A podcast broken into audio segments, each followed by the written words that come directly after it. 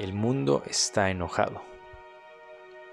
Es decir, las personas que habitan el mundo están enojadas.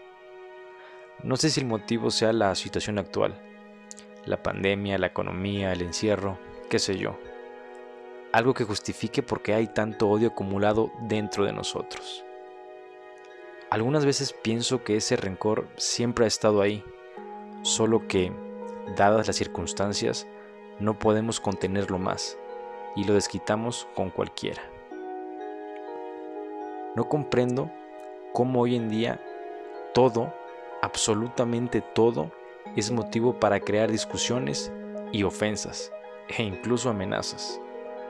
Si una persona en cualquier red social da su opinión sobre algún tema, sin importar que éste sea relevante o no, sale alguien muy ofendido y en desacuerdo, reclamando del por qué se atreven a opinar o pensar de esa forma, con tanta indignación, al mismo tiempo que da sus argumentos de manera despectiva. No estoy diciendo que el estar en desacuerdo esté mal. No coincidir en ideas es normal. Todos tenemos diferentes puntos de vista y cada quien tiene su perspectiva sobre las cosas. El que las personas estén en desacuerdo en algo es lo que nos ha traído hasta aquí, lo que ha permitido a la población humana avanzar.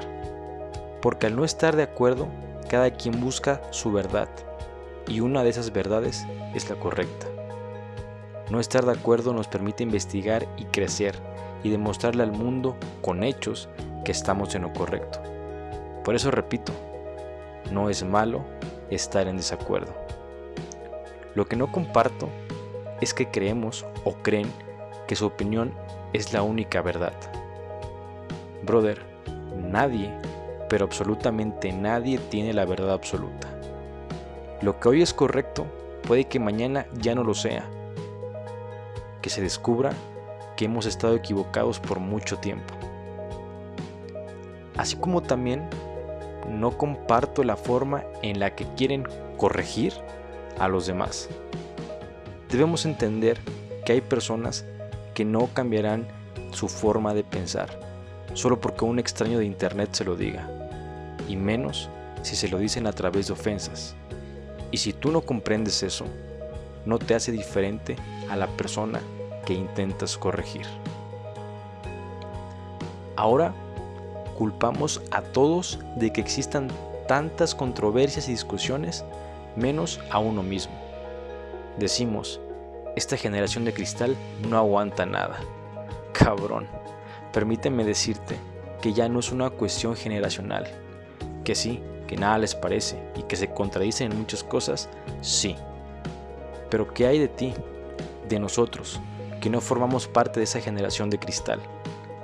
¿A poco tú estás de acuerdo en todo? ¿Nunca te contradices? ¿No han cambiado tus ideales? Piensa un poco. Nos quejamos e ironizamos sobre los ideales de las nuevas generaciones y caemos en ese grupo al que no le parece nada y que se ofende fácilmente.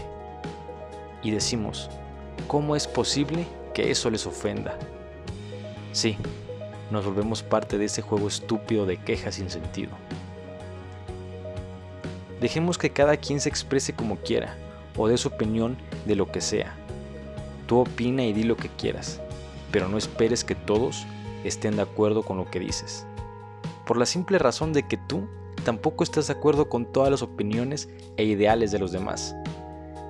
Y es verdad cuando dicen que cada cabeza es un mundo, aunque yo diría que cada cabeza es una puta galaxia. A lo que quiero llegar es que podemos estar en desacuerdo y tener opiniones diferentes de un mismo tema. Y podemos hablarlo como gente civilizada. Lo importante es que tú veas objetivamente el panorama completo de las cosas y que lejos de lo que yo opine o de lo que cualquier persona diga, lo más valioso es que tú saques tus propias conclusiones e ideas al respecto, sin meterte con los ideales de los demás.